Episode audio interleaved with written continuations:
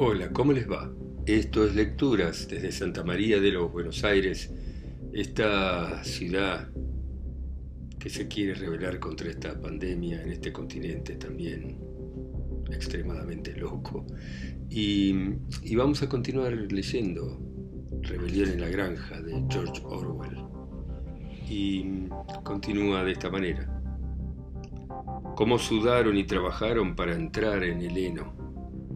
Pero los esfuerzos fueron recompensados porque la cosecha resultó más grande de lo que ellos habían pensado. El trabajo era duro a veces, porque los utensilios habían sido preparados y diseñados para personas y no para animales, y era una desventaja el hecho de que ningún animal pudiera usar las herramientas, ya que los obligaba a pararse sobre las patas traseras. Pero los cerdos eran tan inteligentes que encontraron solución a cada problema. En cuanto a los caballos, conocían cada metro del campo y conocían mejor el trabajo de cegar y rastrillar mejor que Jones y sus peones. Los cerdos no trabajaban en realidad, pero supervisaban y dirigían a todo el resto. Debido a sus conocimientos superiores, era lógico que ellos asumieran el mando. Claver y Boxer enganchaban los arneses a la segadora o a la rastra. En aquellos días, claro, no hacían falta frenos o riendas, y firmemente andaban por el campo con un cerdo caminando detrás que les decía, arre, camaradas, según el caso. Y todos los animales, incluso los más humildes, trabajaron para cortar el heno y amontonarlo.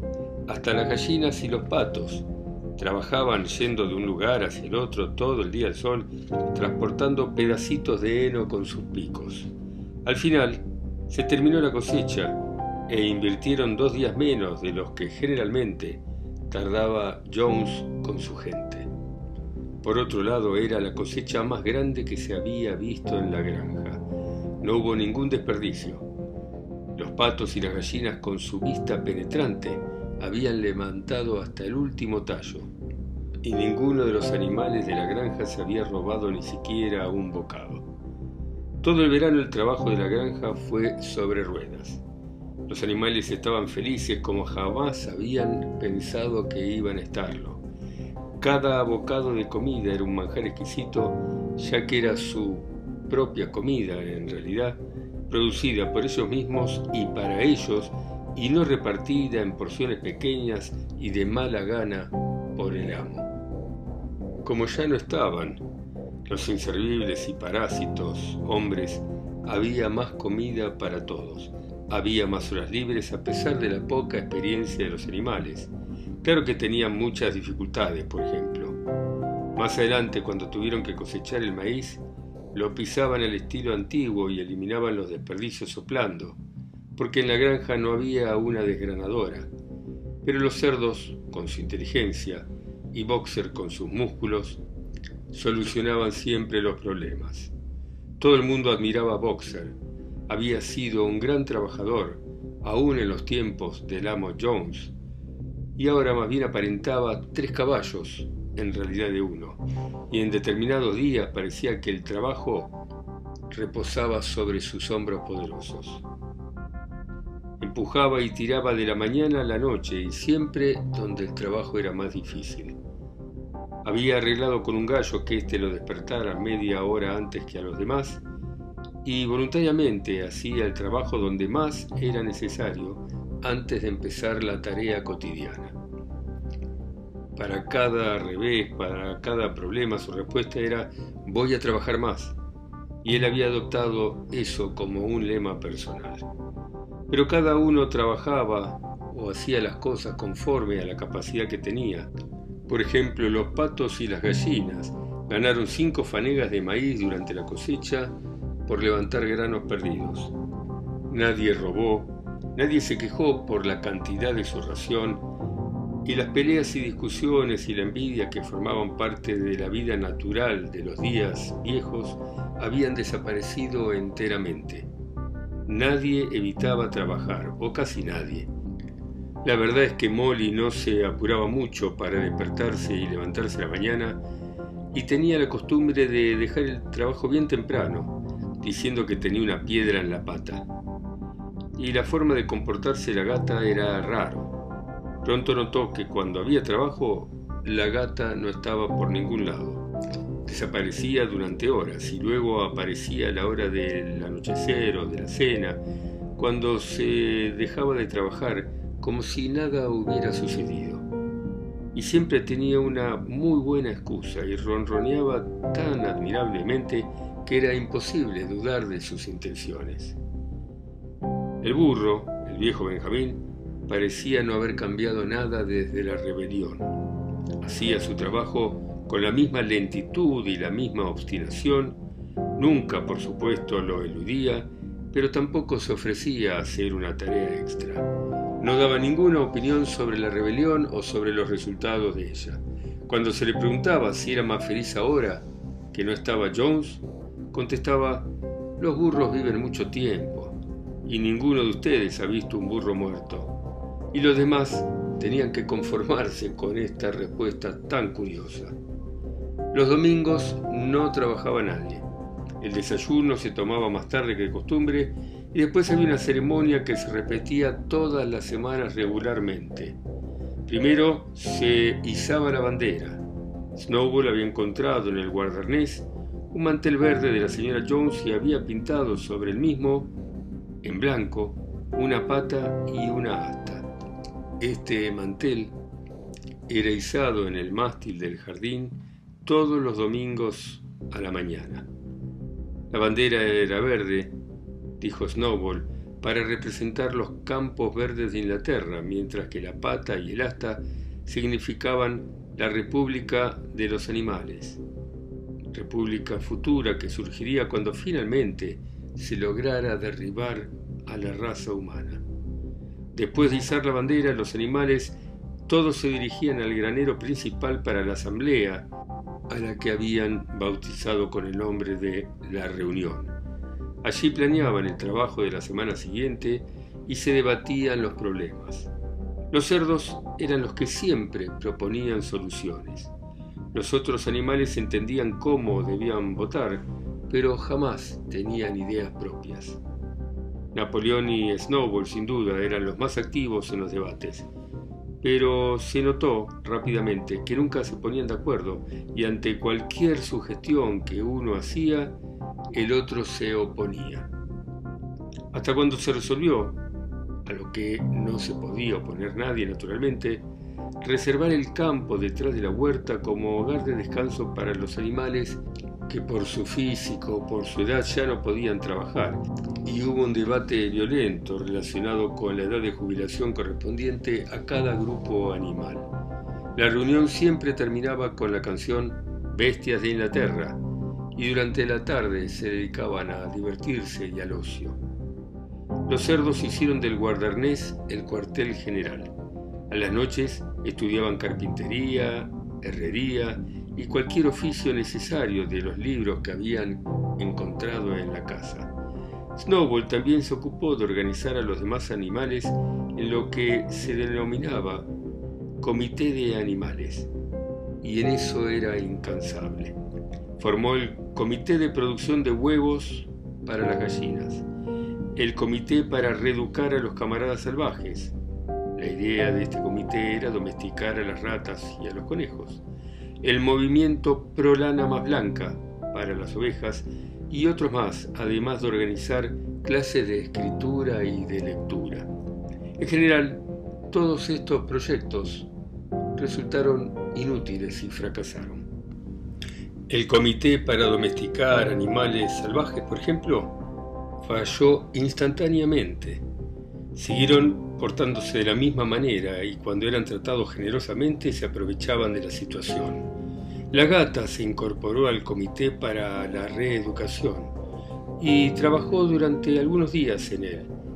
Pero un día la vieron sentada en la terraza hablando con unos gorriones que estaban lejos de su alcance. Les estaba diciendo a los gorriones que todos los animales eran camaradas y que cualquier gorrión que quisiera podía posarse sobre su garra.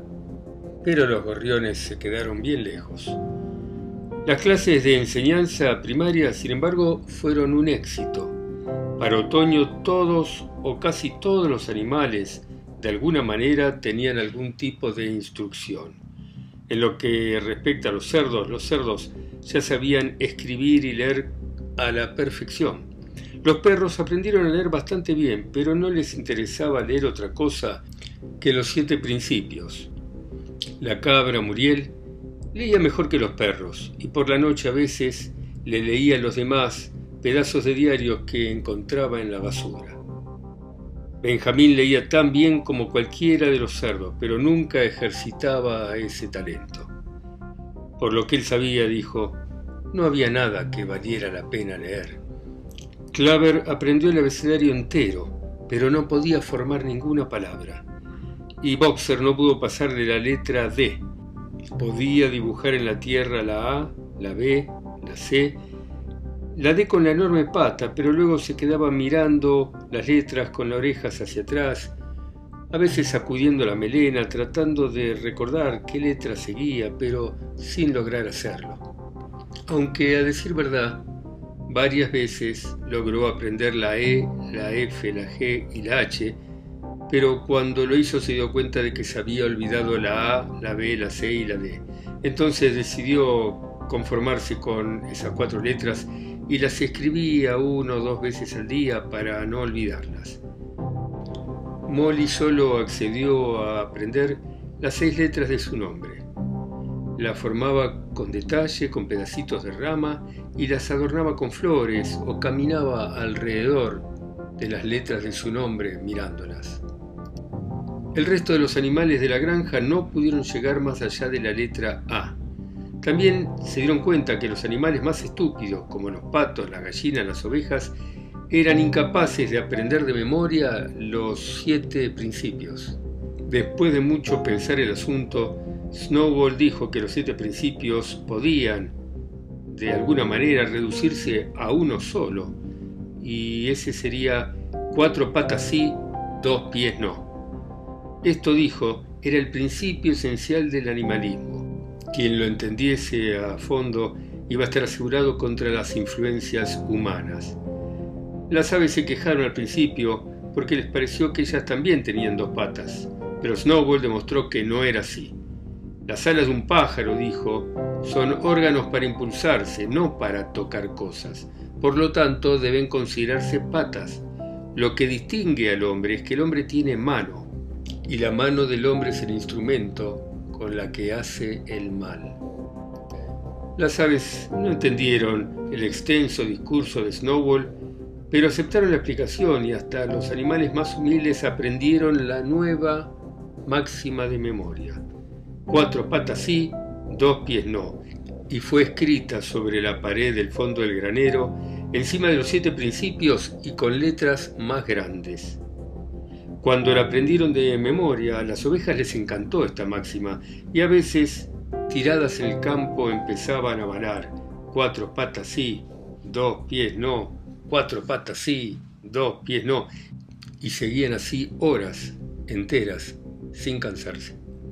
A Napoleón no le interesaron los comités de Snowball. Señaló que la educación de los más jóvenes era más importante que cualquier otra cosa que uno pudiera hacer por aquellos que ya eran adultos.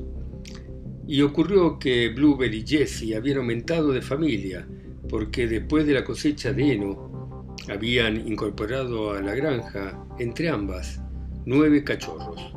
Y tan pronto fueron destetados, Napoleón los separó de las madres diciendo que él se iba a hacer cargo de la educación.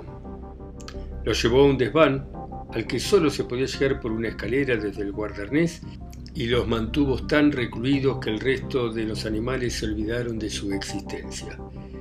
El tema del misterio de qué había ocurrido con la leche se aclaró rápido. Todos los días se mezclaba en la comida de los cerdos. Las primeras manzanas ya estaban empezando a madurar y la hierba de la huerta estaba cubierta de fruta que caía de los árboles. Como es cosa natural, los animales creyeron que serían repartidas de manera equitativa. Un día, sin embargo, apareció la orden de que todas las manzanas que se hubieran caído de los árboles debían ser recolectadas y llevadas al guardarnés para consumo de los cerdos. A raíz de eso, algunos de los animales empezaron a murmurar, pero fue inútil. Todos los cerdos estaban de acuerdo en este punto, hasta Napoleón y Snowball. Y Squealer fue enviado para dar explicaciones. Camaradas, gritó, ustedes no supondrán, me imagino, que nosotros, los cerdos, estamos haciendo esto con espíritu de privilegio o por egoísmo. Muchos de nosotros tenemos asco a la leche y a las manzanas. A mí personalmente no me agradan. Nuestro único objetivo es tomar estas cosas para conservar la salud. Porque las manzanas y la leche, esto lo demostró la ciencia, camaradas, tienen sustancias necesarias para el bienestar de los cerdos. Y nosotros los cerdos somos trabajadores del cerebro. Toda la organización y la administración de esta granja depende de nosotros. Día y noche vamos a velar por la felicidad de ustedes. Por ustedes es que tomamos la leche y comemos las manzanas. ¿Y ustedes saben lo que ocurriría si los cerdos fracasáramos con nuestro deber? Volverían los amos, volvería Jones. Sí, volvería Jones. Y seguramente, camaradas, exclamó Squealer, casi suplicando y saltando de un lado al otro mientras movía la cola, Seguramente no hay ni uno entre ustedes que quiera la vuelta de Jones.